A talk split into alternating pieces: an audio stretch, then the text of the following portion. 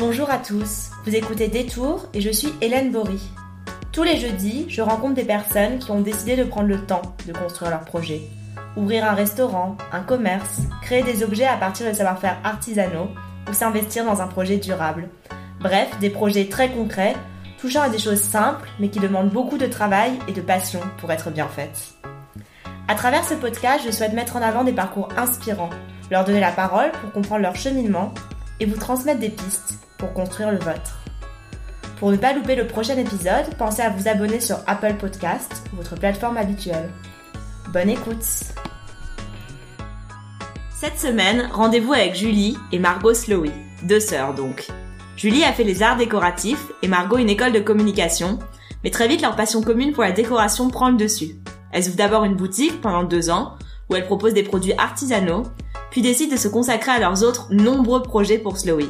La création de leur propre ligne d'objets immobiliers, le développement d'une partie d'agence pour accompagner d'autres personnes dans la décoration. Allez Bonjour Julie, bonjour Margot. Bonjour. Est-ce que vous pouvez vous présenter? Alors, je commence. Moi, c'est Julie. Donc, je suis, on est toutes les deux sœurs, donc je suis l'aînée. Parcours rapidement. euh, moi, j'ai fait les arts déco, donc euh, c'est une école euh, d'art appliqué. Euh, j'ai fait la section, d'abord la section design et ensuite la section art graphique. C'est changé euh, de cursus en milieu. Du coup, j'ai travaillé après euh, pendant euh, à peu près six ans en design graphique en indépendant en freelance. Euh, voilà, pour des projets divers et variés de mode, de, déco, pour des artistes, pour des, identités visuelles, voilà. Design graphique. Et euh, ben, passion et intérêt commun avec ma sœur pour la déco et l'aménagement et les objets de manière générale. Et on a décidé du coup il y a, il y a trois ans de, de commencer à travailler ensemble. Euh, moi c'est Margot, j'ai 29 ans, donc je suis la, la plus petite. Euh, moi après mon bac j'ai fait l'ISCOM, donc une école euh, pub et de communication. Ensuite j'ai fait mon stage de fin d'études dans une maison de tissus d'ameublement chez Nobilis et euh, ils m'ont embauchée euh, et je suis restée du coup deux ans là-bas sur une création de poste. Et ensuite on a eu l'opportunité donc de, de monter une boîte ensemble. Et ça a été assez euh, logique de se diriger euh, dans le milieu de- de la décoration. La décoration, c'est quelque chose qui vous plaisait même depuis que vous étiez petite?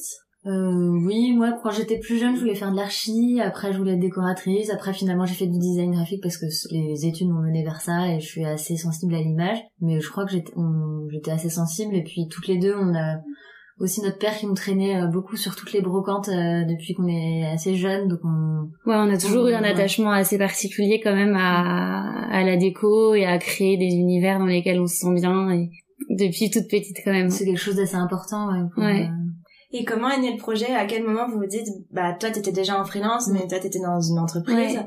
Comment, à quel moment vous vous dites, bah là on est prête, on va se lancer et faire notre euh, notre projet toutes les deux? Ben, moi j'en ai eu un petit peu marre à un moment donné du enfin le, le design graphique j'aime toujours ça mais il y a eu un moment où j'avais l'impression de tourner un petit peu en rond sur les projets et comme tout euh, créateur qui crée pour les autres j'avais envie de créer un peu pour euh, pour moi. Et puis euh, et puis comme on passe notre temps ensemble euh, avec Margot on est très proches donc c'était assez évident qu'on avait envie de faire un truc ensemble. Et ce qui nous a donné l'envie en fait on a eu envie d'un espace d'abord. Enfin on a Ouais, eu envie de créer, de créer un lieu. créer une boutique. Et on a vraiment eu envie de créer un lieu bah, qui dit décoration dit lieu. Et on a vraiment eu envie d'aménager un espace. C'était assez logique pour nous de faire une boutique Et surtout d'être en contact au début direct aussi avec euh, Ouais. les clients qui allaient donc venir voir ce qu'on faisait, acheter, pouvoir leur raconter un peu notre histoire et l'histoire des marques avec lesquelles on travaille. Au début, on avait envie de ça. Ouais. Euh, ouais, on avait euh, envie de complètement casser le parce que bon, en freelance on travaille quand même derrière un bureau mais tout seul et puis Ouais. Derrière un bureau on avait envie euh, de changer complètement d'avoir une cassure complète avec Ouais, Être en contact avec les gens. Ouais. Et l'idée dès le départ, c'était à l'origine pas de faire vos, vos propres produits, mais de proposer les créations d'autres euh, d'autres artistes. Au début, c'était ça. Enfin, c'était, on a toujours eu quand même dans un coin de la tête de faire ensuite notre propre marque. Au début, on a vendu d'abord euh, des marques. euh, on a fait les salons, on a fait notre premier salon. Au tout début, on n'avait même pas encore monté la, la boîte. On est allé euh, sur Maison Objet, on est allé voir un peu tout ce qui nous plaisait. On s'est rendu compte très vite que c'était quand même euh, essentiellement de la- plus de l'artisanat et du design. Oui, de plus des objets. Enfin, ce qui nous intéressait surtout quand on rencontrait des créateurs sur les salons, c'était qu'ils nous racontent un peu. Euh, euh, c'est de rencontrer des gens passion. passionnés, voilà. Qui nous racontent la manière dont ils travaillaient, l'idée de départ, la relation qu'ils avaient avec les artisans. C'est surtout ce genre de contact qui nous a poussé à vendre de l'artisanat parce que on trouvait ces histoires assez passionnantes Plus c'est vrai que des plus grosses marques ou des choses qui font du multi-objet, c'était souvent on s'est dirigé vers des gens qui faisaient une chose, euh, qui s'attachaient à la faire Vous vous bien. rappelez d'une des premières, euh, d'une d'un des premiers artisans, une des premières marques que vous avez rencontrées à Maison et Objets avec qui vous avez parlé de votre projet ou à ce moment-là vous en parlez pas encore?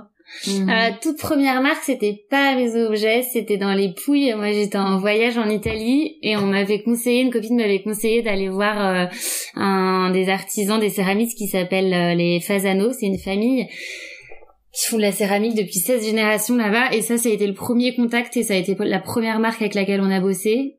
Et on les, enfin, en fait, je les ai rencontrés directement sur place. Ils m'ont fait visiter l'usine et on a, euh, en rentrant tout de suite passé une commande euh, chez eux. Et ça, c'était le, le- la, la vraie première marque avec laquelle on a travaillé, je pense. Euh, ouais, euh, sur- bah, surtout celle avec laquelle on avait le plus envie de travailler, Ouais. c'était un peu le déclic d'avoir. C'est notre coup de cœur. En fait, c'est surtout cette marque qui nous a amené à faire beaucoup de céramique. Mm. Parce que maintenant, on fait quand même pas mal art de la table, et je pense que c'est un peu par eux qu'on s'est un peu Oui, qu'on s'est dirigé vers par là. de la table.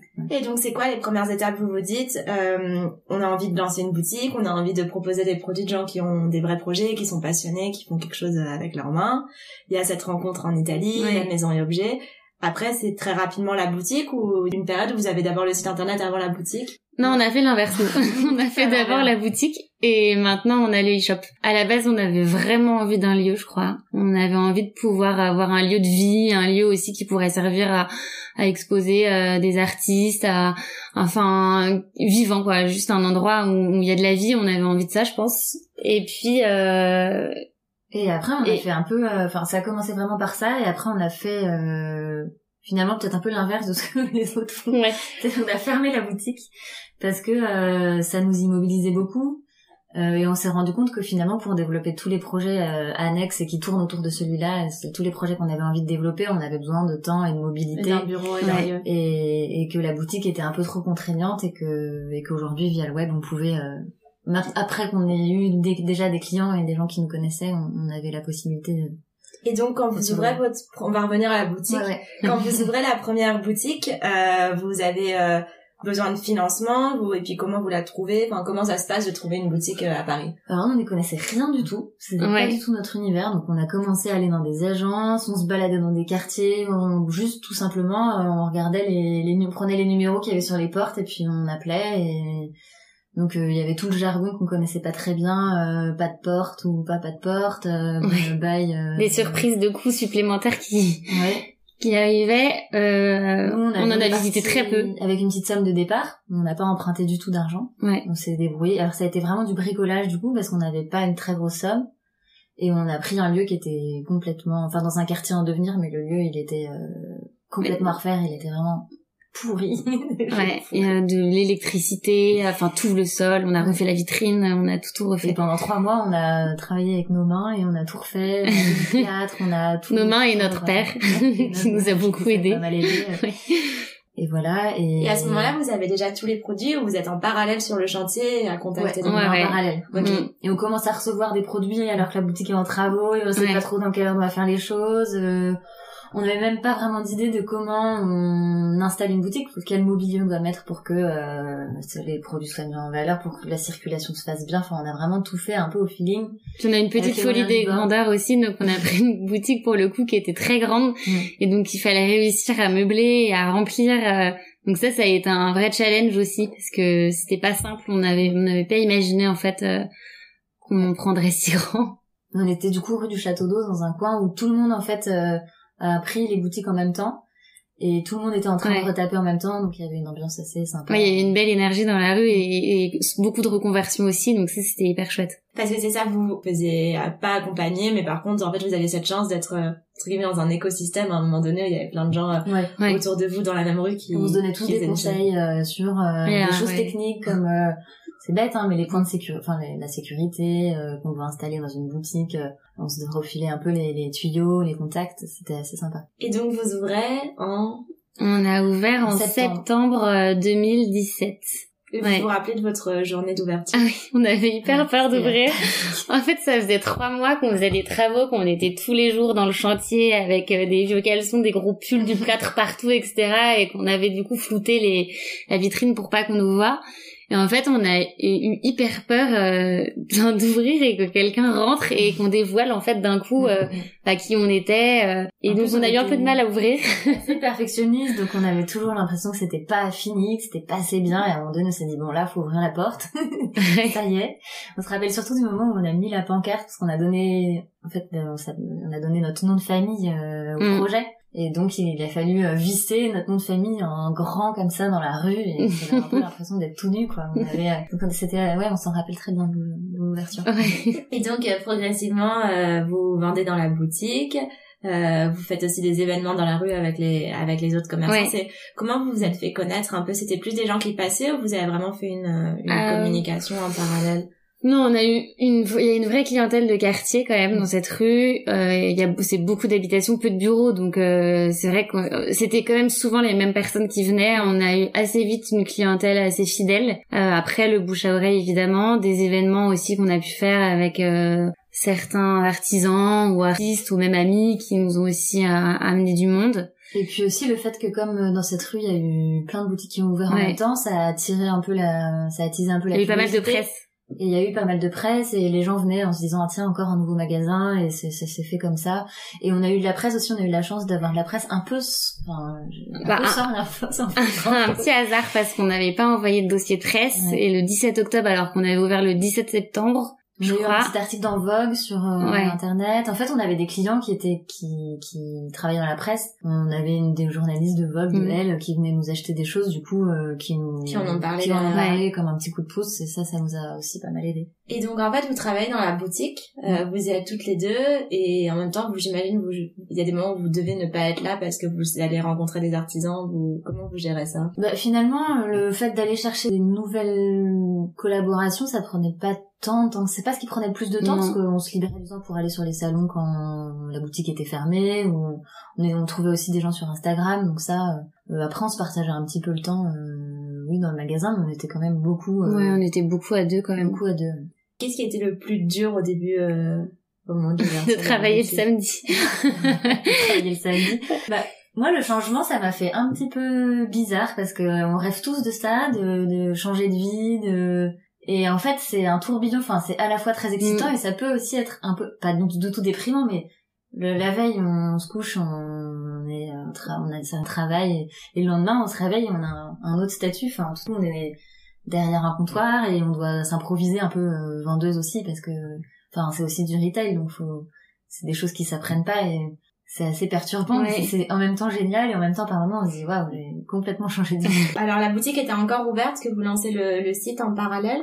Oui. C'était une demande de clients, c'est vous qui vous êtes dit euh, ça permet de. On avait quand même quelques demandes de clients euh, étrangers qui aussi qui qui euh, auraient aimé commander euh, parfois euh, voilà euh, aux États-Unis. Et donc ça c'est vrai qu'on a eu envie de le lancer aussi pour ça et aussi pour avoir euh, voilà une autre activité en parallèle parce qu'aujourd'hui le web bon bah ça ça se développe énormément. Donc euh, on a eu envie je pense euh, des deux mais on l'a vraiment développé quand on a fermé la boutique. Il vivotait en fait euh, mais on on travaillait pas vraiment dessus puisqu'on était on était au magasin et c'est vrai qu'on l'a vraiment développé là en, en septembre cette année. c'est assez compliqué de gérer techniquement un seul stock qui est en boutique et sur le web c'est parfois un peu contraignant euh, Parce que vous en travaillez en boutique avec combien de marques euh, pendant la période de... Ben, ça changeait un peu- assez souvent parce qu'on avait aussi des gens qui sont venus nous démarcher dans le magasin, des gens qui sont venus nous présenter leur, euh, Mais une leurs dizaine. leur travail. Donc euh, parfois on avait euh, un peu plus, un peu moins, mais en moyenne, ouais, pas plus de 10. Non, pas plus Peu, de 10. Pas beaucoup. Ouais. On n'avait pas beaucoup de références. C'est toujours le cas d'ailleurs. Ouais. On met beaucoup de temps à choisir les gens avec qui on travaille et on n'a pas euh, énormément de. C'est quoi vos critères donc pour euh, choisir les gens? Déjà de travailler quand même avec des gens qui sont passionnés et qui ont une vraie histoire, euh, qui ont une identité assez forte. On essaye euh, toujours dans la mesure du possible de dénicher des pièces qu'on voit pas trop partout dans, dans Paris. Enfin, ou en France Ça, même. c'est dur. Euh, ça c'est pas facile parce que sur les salons forcément dès qu'on trouve quelque chose de joli il est déjà vendu euh, partout donc on essaye vraiment d'avoir bah, déjà de l'artisanat une des, des pièces quand même assez fortes et des pièces qui durent aussi on n'a pas envie de vendre euh, des petites pièces qu'on va acheter euh, sur un petit coup de cœur et qu'on va euh, plus à aimer l'année d'après. Enfin, on essaye d'avoir des pièces qu'on garde, qu'on peut transmettre, qui, oui, qui sont assez qui qualité, bah, qui sont dans l'air du temps, mais sans être trop juste à la mode. Et puis voilà. Et comme comme c'est des pièces qui du coup, enfin, sont pas hors de prix, mais ont quand même un certain coût parce que c'est de l'artisanat. L'idée c'est voilà que ce soit suffisamment intemporel pour qu'on puisse avoir envie de les garder longtemps. C'est un peu ça nos critères. Et comme vous travaillez avec peu de peu de marques, euh, vous avez vraiment une relation en fait assez de proximité, j'imagine, avec les avec les marques que vous revendez. Ça c'est assez important parce qu'on se rend compte finalement avec le temps parce qu'il y a des marques avec lesquelles on travaille plus et d'autres avec lesquelles on travaille depuis le début et on se rend compte que les meilleurs, enfin à chaque fois qu'il y a une relation quand même euh, sympathique et un peu plus forte, ben ça, ça, ça, ça, dure forcément plus dans le temps. c'est oui. avec qui on a les meilleurs échanges. Après, euh, on peut pas tous les voir parce qu'on travaille pas mm. forcément beaucoup avec des artisans français. En Italie, au Portugal, au Maroc, etc. Donc en Italie, on est allé les voir plusieurs fois. On commence à bien les connaître et il y a une, une vraie relation qui s'est créée. Après, euh, par exemple, au Portugal, on n'est jamais allé les voir, donc on s'entend bien, on, échange, mais on n'a pas de contact forcément toujours physique avec les marques avec lesquelles on travaille. réseaux maintenant, c'est plus, oui. Euh, ils vont nous reposter un petit truc qu'on a mis et on va s'envoyer. Oui, c'est en tout cas des relations. il y a beaucoup de bienveillance. Et donc, à un moment, vous décidez de de fermer la boutique. Mm. Euh, c'était une décision qui était dure à prendre ou ça vous paraissait un peu évident parce qu'à ce moment-là vous aviez envie d'autre chose ça faisait à peu près donc ça fait deux, ans. Deux ans, c'est ce que j'allais dire. Oui, c'est assez court, mais en fait, euh, enfin, nous, on fonctionne un peu comme ça. on a tout, en fait, on fait tout, depuis le début, un peu au feeling. et ça nous a apparu un peu comme une évidence de devoir fermer parce qu'on avait vraiment envie euh, d'emmener le projet euh, à plein d'endroits différents et on se sentait un peu coincé à être en boutique. Voilà, surtout que après, enfin, c'est aussi beaucoup, beaucoup de charges, beaucoup de voilà faut savoir enfin faut aussi aimer euh, vendre tous les jours euh, enfin voilà il y a quand même aussi plein de contraintes dans une dans, dans, une boutique qui nous, nous finalement on, on regrette pas du tout notre choix et on était euh, on était on avait vraiment envie de de quitter la boutique pour ouais, développer. Ça vous a quand même fait vous faire connaître au début et que ces clients fidèles, bah, mm, mm. vous allez en parler après, j'imagine, mais tous les pop-up que vous faites maintenant, oui. ça permet de retrouver euh, cette proximité sans l'avoir euh, tous les jours euh, quotidiennement. Ouais, en fait, on était assez contente au final d'avoir fait l'inverse parce que ça nous a permis déjà d'aller à la rencontre de nos clients. Or, si on avait commencé sur Internet, on n'aurait pas vraiment mis d'image mm, sur notre cible. Donc ça, aujourd'hui, on arrive aussi beaucoup mieux à cibler euh, ce que notre clientèle veut parce qu'on l'a rencontré, on leur a parlé. Vous avez été surprise par rapport à la clientèle, des choses qu'ils vous ont dit, par exemple, qui vous ont fait euh, changer euh, un peu votre positionnement, les produits que vous proposez? On n'a pas eu de réflexion précise, mais c'est quand même grâce aux gens hmm. qu'on a défini petit à petit ce qu'on était parce qu'au début on savait pas trop enfin oui puis on testait aussi on parfois des choses, on savait pas forcément quoi vendre comment et c'est aussi oui, grâce au, parcours avec les gens qu'on arrive. Ouais, j'ai l'impression que la partie artisanat, vous l'avez mis de plus en plus en avant, mm. parce que peut-être qu'en fait les gens posaient plein de questions. Et que... Oui, ça c'est vrai. Par contre, euh, quand on a, il y a eu un, petit moment au début à la boutique, il n'y avait pas que des choses artisanales. On s'est rendu compte que maintenant les gens posaient beaucoup de questions. Euh, se demandaient toujours euh, où c'était fabriqué, comment, par qui, et il y avait attaché beaucoup d'importance à ça. Quelqu'un derrière. Et donc petit à petit, on a un peu écrémé pour euh, se retrouver quasiment qu'avec de l'artisanat. Puis au début, on n'a peut-être pas, on avait peut-être pas non plus toute la confiance pour faire absolument tout ce qu'on aimait, etc. Et en fait, on s'est rendu compte qu'il fallait qu'on s'écoute parce que les rares fois où on a rentré des marques finalement euh, qui nous plaisaient moyennement parce qu'on s'est dit bah ça, va marcher, et bah ça marchait pas chez nous mm. parce que c'était pas, euh, c'était pas ce qu'on aimait et c'était pas ce qu'aimait du coup non plus notre clientèle. Et je pense que là-dessus, on, on, a bien fait de s'écouter finalement enfin d'écouter vraiment euh, ce qu'on aime et nous voir pour euh, pour l'artisanat en fait et par rapport à toutes les discussions qu'il y a en ce moment sur euh, le principe des collections sur le fait des promotions enfin là par exemple si je parler tout le monde parle de ça. Le fait de travailler avec des artisans ça fait aussi qu'il y a plus de collections vraiment et que les mm. choses elles durent plus longtemps et... ouais exactement. Bah, bah, pour se renouveler c'est sûr que c'est plus difficile.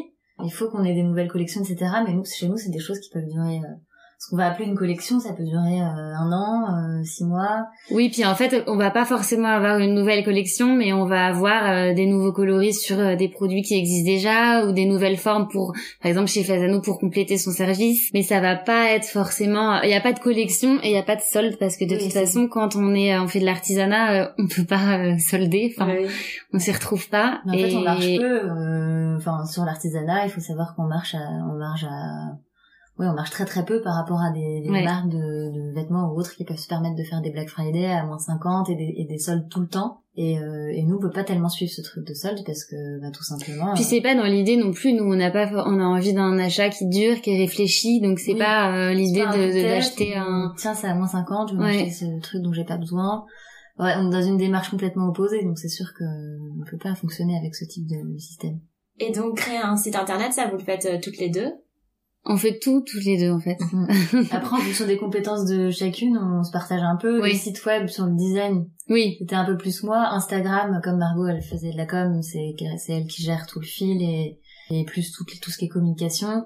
Mais sinon, on fait, enfin, on se Ouais. parle de tout et on n'a pas de rôle vraiment défini. Après, évidemment, par rapport à nos compétences, bah, ça se dirige assez euh, logiquement euh, parfois euh, sur des tâches qu'on va se se donner, mais sinon, ouais, on travaille essentiellement ensemble. Et au moment où on lance un, un e-shop, il y a toute la partie aussi logistique à gérer. Mm. Alors ça, Ça, faut s'imposer une rigueur, euh, c'est sûr. ouais, Vous faites tout ou vous êtes accompagné par un partenaire sur la partie euh, plus logistique? On non, on fait tout. On a un stock et puis on se déplace et on, vraiment là, en fait, quand on se lance comme ça, il faut un peu tout faire soi-même. Donc euh, on emballe les commis, on les envoie. Euh, en plus, il faut savoir que, enfin, encore une fois, techniquement, enfin, il y a plusieurs euh, prestataires mais qui travaillent que quand il y a des très grosses euh, quantités d'envoi. Et nous, c'est pas encore notre cas. On... Bah, et puis en plus sur de la vaisselle, c'est tout est un peu Ah, on a sur mesure parce qu'il ouais. protéger. super compliqué de trouver des, Ouais. des, des gens euh, pour nous accompagner là-dessus parce que ouais justement quand on envoie de la vaisselle c'est pour pas avoir de casse euh, faut s'assurer que tout soit bien emballé et en fait on n'est jamais mieux plus sûr que quand on fait nous-mêmes donc pour l'instant on emballe nous-mêmes C'est sûr que euh, tout ce qui est logistique, c'était pas trop notre fort et Mm. on a dû s'adapter, euh, trouver des solutions, trouver un stock stocké un peu chez nous. Enfin, Mm. voilà, au début, on a trouvé des solutions pour euh, pour pouvoir euh, que ce soit pratique en même temps, pas non plus trop coûteux parce qu'on a aussi quitté la boutique pour ça. Donc l'idée, c'était pas non plus d'avoir la la même somme à dépenser après. euh, dans des choses comme ça donc au début ça a été un peu on avait surtout chez nous et puis on emballe des objets complètement différents Ouais. sur une commande il peut y avoir une bougie avec euh, un pichet et un saladier et sur une autre enfin du coup euh, c'est ouais, c'est assez compliqué c'est du hein. sur mesure chaque Et donc vous vous mettez à créer aussi vos propres euh, produits, ça c'est récent. Euh, J'imagine que c'était aussi une des volontés euh, au moment de la fermeture de la boutique de pouvoir se consacrer à ce projet. Comment on fait pour euh, créer ces produits? Ça a été quoi les étapes? Bah là, on n'en a pas encore sorti euh, officiellement sur le site. On est en train d'y travailler. Bah, les étapes, c'est déjà de savoir, bon, évidemment, quel produit on a envie de fabriquer. Ensuite, d'aller sourcer des artisans. Bah, d'abord par mail. Enfin, si on crée, par exemple, notre marque de vaisselle, c'est ce qu'on fera. On a déjà commencé à une période, puis on avait un peu laissé tomber parce qu'on était justement dans la vente de la boutique. On s'est dit qu'on y reviendrait plus tard. Mais voilà, sourcer. Euh... parallèlement, dessiner, euh, voilà. chercher des images. Et une fois euh, qu'on a des retours de proto, etc., aller sur place, parce que je pense que quand tu Mm. crées vraiment ta marque, faut, faut, faut aller voir, les gens. faut rencontrer. Pour l'instant, dans l'idée, euh, on va surtout euh, faire de la céramique, certainement. Les gens nous connaissent pour ça. Donc, euh, no- notre propre euh, céramique et puis aussi du textile. C'est encore un tout petit peu secret. Et au, au niveau de vos inspirations, euh, vous dites que vous aimez beaucoup la déco toutes les deux. Quels, euh, quels artistes vous aimez? Qu'est-ce qui vous qu'est-ce qui vous inspire en, en termes de décoration? Bah, Vas-y, commence. Je pense que Non, j'ai- moi, je prends beaucoup d'inspiration dans, dans les magazines, euh, bon, évidemment sur Internet, Pinterest, etc., mais aussi beaucoup. Moi, j'achète tous les magazines de déco, je regarde tout le temps, je vais souvent sur des brocs. euh, j'ai pas vraiment de référence. euh, oui, il y a des décorateurs que j'aime bien, mais après, c'est toujours, c'est c'est c'est des choses un peu plus spectaculaires, donc c'est pas vraiment. Moi, je suis plus attachée à euh, quelque chose que je pourrais avoir chez moi ou que je pourrais reproduire ou un univers euh, voilà un peu plus personnel et et donc ça euh, c'est une accumulation de Je pense que ce qu'on aime bien aussi toutes les deux, c'est vraiment mélanger euh, Ouais. des tas de styles et des tas de, de, enfin, d'époques oui différentes, enfin de mélanger Mm. vraiment du un vieux truc euh, chiné euh, avec euh, une pièce de designer et de mélanger vraiment les atmosphères et, et ouais surtout euh, en fait pour créer des univers. euh, bah faut que les objets aient une histoire aussi je- Oui, pour voilà. moi ouais Et dans Slowis, Slowis c'est votre nom de famille, mais il y a Mm. aussi euh, le mot slow dedans, je pense qu'il était important depuis le début. Euh, comment on fait quand on est entrepreneur pour euh, prendre le temps et pour euh, pas être toujours dans la dans la course euh, Bah En fait, c'est une question compliquée parce que euh, c'est une manière de vivre aussi, je pense, tout simplement. Et puis en fait, je crois que parfois on a le temps et puis parfois on est complètement dans la course. Et il n'y a pas de rythme en fait, il est très différent chaque jour. Il y a des jours où on a vraiment le temps de faire euh, ce qu'on a envie de faire et d'autres où on est hyper dans le rush. Mais il n'y a pas tellement, euh, on n'a pas tellement d'organisation de journée. Euh... Mais c'est vrai que oui, prendre le temps c'est compliqué. Il y a des moments, c'est vrai que pendant deux semaines on va réussir à se poser sur un sujet et puis tout à coup ça va être la course et ce mm. sujet on va devoir le mettre de côté euh, pendant un mois parce qu'on n'a pas le temps. En fait, on aimerait bien pouvoir avoir toujours le temps. Et quand vous avez du temps libre, qu'est-ce que vous faites? Moi, je travaille en freelance. en fait, euh, peu de temps libre. Moi, je flâne dans Paris. Ouais, moi, je travaille en plus à côté, donc euh, je, je, fais du free pour d'autres projets. Euh. Déco aussi principalement? Alors, euh, plutôt direction artistique, euh, communication visuelle. D'accord. Mais après, l'idée justement avec ce site web et tout ce qu'on essaie de développer, c'est de mm. pouvoir faire de la direction artistique de manière plus transversale et, et avec Slowways pour pouvoir proposer des, des projets de A à Z qui iraient de l'identité visuelle jusqu'à l'aménagement d'espace et la déco pour euh, des restaurants, des hôtels, ce genre de choses. Donc euh, c'est assez. Ouais, là c'est comme ça qu'on aimerait orienter le projet. Euh, peut-être en faisant des formations aussi de design d'espace, etc., pour être se perfectionner un peu plus aussi. Et c'est vrai qu'aujourd'hui, pour les restaurants, pour les magasins, c'est tellement mm. important le lieu. Ouais, et puis donc le proposer comme ça et le proposer aussi si on fait notre propre marque avec nos produits, parce qu'on nous a déjà demandé, par exemple, de vendre euh, des produits qu'on qu'on vendait ou même euh, mais en fait nous comme c'était pas notre propre marque on n'y voyait pas d'intérêt. Là on a aussi envie de pouvoir le développer euh, développer ça en, créant par exemple notre propre marque de vaisselle de pouvoir démarcher des restos etc et c'est toujours beaucoup plus motivant quand c'est ça, ça marque. Il y avait des restaurateurs qui vous contactaient déjà pour prendre la vaisselle chez vous au moment par exemple de la boutique ou du site sur des grosses quantités non, non pas des restaurateurs. On a une cliente par exemple qui, qui venait tout le temps nous demander des conseils pour son appartement. Oui, on a souvent des gens qui nous demandent des conseils euh, ouais, de déco pour, euh, pour leur appartement. Plus plus ça et pour la vaisselle, si on il y a plutôt des, des maisons qui revendent la vaisselle qui nous ont contactés, mais comme nous on est déjà revendeurs. Bah ouais, c'est ça. Mais euh, mais en fait parce que quand on regarde un peu ce qu'on fait, parfois c'est flou, les gens savent pas vraiment si on si on est une marque ou si on revend parce que comme on on a un univers un peu défini, on, a, on pourrait croire que c'est notre propre. Oui, puis on a fait des collaborations aussi. Donc mm. Fadano, par exemple, il y a notre nom derrière aussi, donc c'est mm. parfois un peu flou aussi. C'est ce que j'allais dire, vous construisez beaucoup avec les artisans avec lesquels vous travaillez, j'ai l'impression. Essentiellement avec Fasano. c'est les premiers avec qui on fait ça, ouais. Ouais. Mais si on pouvait le développer avec d'autres, c'est aussi une piste parce que bah, c'est beaucoup plus intéressant, ouais. de définir ensemble les choses. On a l'impression d'avoir un petit peu de nous aussi et de pas revendre uniquement les produits fabriqués par quelqu'un d'autre. Donc c'est c'est oui, c'est plus excitant comme projet, c'est sûr. Avec Fasano, ça s'est fait comment? Ça s'est fait, en fait, euh, je le disais tout à l'heure, j'étais en vacances dans les Pouilles, donc il y a deux ans, bientôt trois ans. Et une copine m'avait conseillé d'aller voir, euh, j'avais déjà commencé à parler du projet en disant que j'allais partir de ma boîte, que on allait monter une boutique, etc. Et donc j'y suis allée, j'ai eu un coup de cœur pour tout ce qu'ils proposaient, je trouvais ça sublime. Euh, j'ai trouvé aussi que c'était quelque chose qu'on trouvait très peu à Paris, enfin j'avais jamais vu. Et du coup, Ça, ça, a super bien marché à la boutique. Et, et après, sur le site, les gens, quand on a sorti le site, arrêtaient ah pas de nous envoyer des messages sur Instagram pour savoir quand est-ce D'ailleurs, c'est ce qu'on vend le plus. Euh... La vaisselle des pouilles. Et du coup, on s'est dit qu'on allait faire une collaboration avec mm. eux parce que euh, les gens nous connaissaient pour ça, parce qu'effectivement, c'est peu revendu. Donc, on s'est dit, bah, c'est le moment pour... Euh, mais voilà, ça demandait de, beaucoup de pièces euh, sur la commande. Et du coup c'est vrai que c'était pas mal d'avoir déjà, de savoir déjà que derrière il y avait des gens qui attendaient ça. Et que du coup on pouvait se permettre de commander beaucoup plus que d'habitude parce qu'on savait qu'il y avait de l'attente, ça marcherait. Donc là c'est simplement, nous on a choisi nos couleurs, défini mm. des nouvelles couleurs euh, qui ont été euh, un peu créées pour nous. Et des mélanges de tâches sur des formes qui font déjà. Après prochaine étape, ça pourrait être chouette d'avoir notre, un dessin, notre module et et vous parliez d'accompagner potentiellement euh, par la suite des restaurateurs ou des hôtels. Est-ce qu'il y a des lieux que vous aimez particulièrement euh, ah bah Paris, il y, a ah, y en a beaucoup. c'est compliqué. Moi j'aime, enfin en fait il y a des tas de lieux que je trouve sublimes et il y a des tas d'endroits où on rentre et on trouve euh, super. Ou même juste des lieux dans lesquels on, sent, on se sent bien. On, adore aller déjeuner ou dîner au Square Gardet par exemple qui est juste à côté. Et qui pour le coup est une euh, déco euh, vraiment maison oui. campagne comme chez soi, euh, pas du tout un truc. Oh la Providence aussi, moi c'est un, un hôtel resto que j'aime beaucoup. En fait j'aime bien les deux. Moi j'aime bien les choses qui se à la fois très moderne et aussi euh, d'autres petites bistrots complètes. Plus, euh, on a l'impression d'être euh, chez un ami et je trouve ça génial quand on arrive à, à, avoir un peu les deux. Quels sont vos, vos livres préférés? Ouais, moi récemment j'ai beaucoup aimé Nino dans la nuit. C'est un livre qui a été écrit par deux personnes, donc a quatre mains, et c'est un livre que j'ai vraiment bien aimé. Et quel conseil vous donneriez à quelqu'un qui veut se lancer dans l'aventure euh, entrepreneuriale?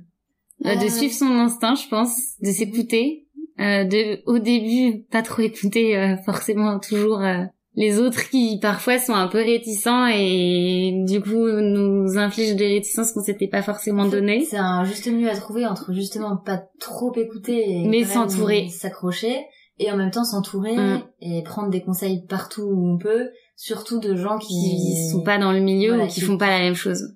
Et euh, par exemple, si on est plus cré... si on a un profil plus créateur, ne pas hésiter aussi à poser des questions, euh, même si parfois ça nous embête un peu, à des gens qui sont plus commerciaux ou qui sont plus euh, dans le marketing ou qui voilà qui, qui peuvent aussi donner des conseils sur euh, bah si c'est par exemple un projet entrepreneurial entrepreneurial qui a pour but de vendre bah de parler à des gens qui savent vendre aussi prendre des, des conseils ce qu'on nous on faisait pas trop au début mais ouais. Euh... et que on donnerait du coup vraiment comme conseil. On donnerait vraiment comme conseil ça de bien s'entourer ouais, quand même. Et de pas hésiter à, à, à parfois en, parler ou recevoir des conseils de, de, personnes qui font pas du tout, qui sont pas du tout dans le milieu, parce qu'en fait, euh, parfois ça vient, euh, voilà, c'est assez complémentaire et ça aide aussi à s'ouvrir sur des choses auxquelles on n'aurait pas pensé euh, nous parce qu'on n'est pas du tout dedans. Ça, je sais que là-dessus j'ai eu des torts et j'écouterai beaucoup plus maintenant des conseils. J'ai pas de souvenirs parce qu'en général ça ça a coupé assez court.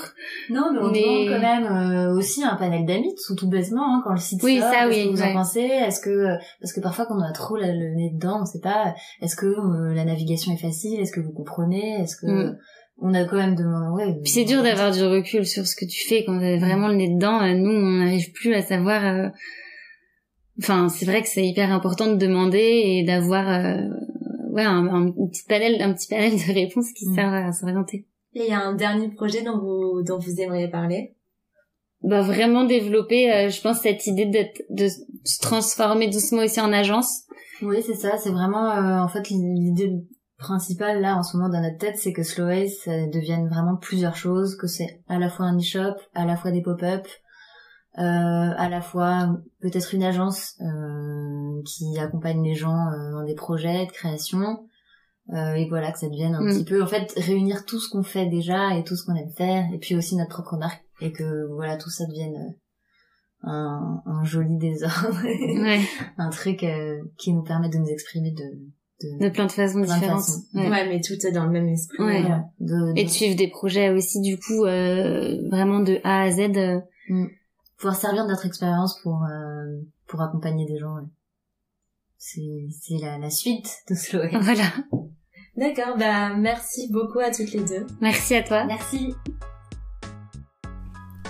Si cet épisode vous a plu, parlez-en autour de vous. Pensez également à vous abonner au podcast Détour et laisser un avis et 5 étoiles sur Apple Podcasts ou la plateforme sur laquelle vous écoutez vos podcasts.